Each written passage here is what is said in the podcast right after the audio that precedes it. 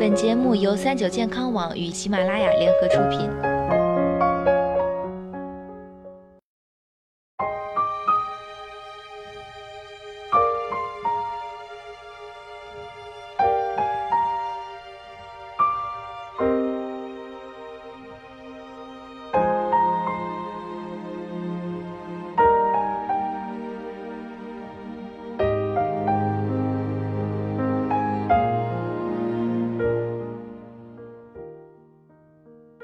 Hello，大家好，欢迎收听今天的健康养生小讲堂，我是主播探探。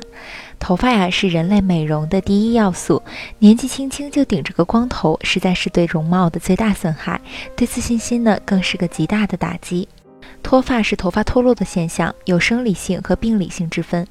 生理性即头发正常的脱落，一个正常成年人约有十万根头发，每天要脱落五十至七十五根。这是因为毛发的生长具有周期性，即可分为生长期、退行期及休止期。而病理性脱发即头发异常或过度的脱落，原因很多，有些脱发原因明确，如重症全身性疾病后脱发。服用细胞素毒性药物后脱发，某些皮肤病的脱发等，统称症状性脱发。另一些脱发原因尚不完全明了，常见者有雄激素性脱发及斑秃等情况。脱发究竟怎么治疗最有效呢？治疗脱发的方法呀较多，对各种疗法的确切疗效难以评价。首先去除可能的诱因，特别是精神因素，注意休息、劳逸结合、睡眠充足、心情舒畅。其次可口服镇静药。胱氨酸、维生素 B 族等，局部可外用斑毛辣椒丁、皮质类固醇激素制剂，百分之零点二至零点八的恩林软膏，百分之十的樟脑油或鲜姜摩擦，用以刺激头皮，使之充血，增加皮肤的血型，促进毛发的生长。对顽固的斑秃患者，去盐松混血液加等量百分之一盐酸布鲁卡因局部封闭也有较好疗效。另外，在这里我们再介绍五个处理脱发的良方：一、合理饮食，补充铁质。经常脱发的人体内常缺铁，铁质丰富的食物有黄豆、黑豆、蛋类、虾、菠菜等。补充植物蛋白。头发干枯、毛躁，可以多吃大豆、黑芝麻、玉米等食品。其次，少吃含酸性物质食物，这是脱发及头发变黄的因素之一。肝类、肉类、洋葱等食物中的酸性物质容易引起血中酸毒素过多，所以要少吃。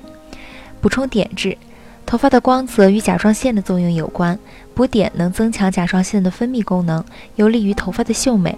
可多吃海带、紫菜、牡蛎等食品。另外，还可以多补充维生素 E。维生素 E 可抵抗毛发衰老，促进细胞分裂，帮助毛发生长。可多吃鲜莴苣、卷心菜、黑芝麻等。二、适当运动，保证睡眠。运动有利于舒缓压力，提高自身免疫力。而充足的睡眠呢，可以促进皮肤及毛发正常的新陈代谢。新陈代谢期主要发生在晚上，特别是晚上十时到凌晨二时之间。这一段时间睡眠充足，就可以使毛发具有良好的新陈代谢运作。三、保持乐观心态。现代人工作压力大，学习紧张，用脑过度，一喜一悲，这些常常呢会引起脱发。四、尽量避免头发受环境伤害，强光、污浊空气、化学毒素、染发等都会对头发造成很大的伤害，破坏毛囊的生长环境，从而导致脱发，所以要尽量避免。五、勤洗头和梳头，每天早晚各梳发百次，能刺激头皮，改善头发间的通风。由于头皮是容易出汗弄脏的地方，勤洗头、勤梳发有助于防止秃头和头皮屑的发生。梳子的材质以不起静电、不过多摩擦头发为宜，可选用猪鬃毛梳、牛角梳等。好了，今天脱发的良方我们就讲到这里了。节目到这里要和大家说再见了，我是主播探探，我们下期再见吧。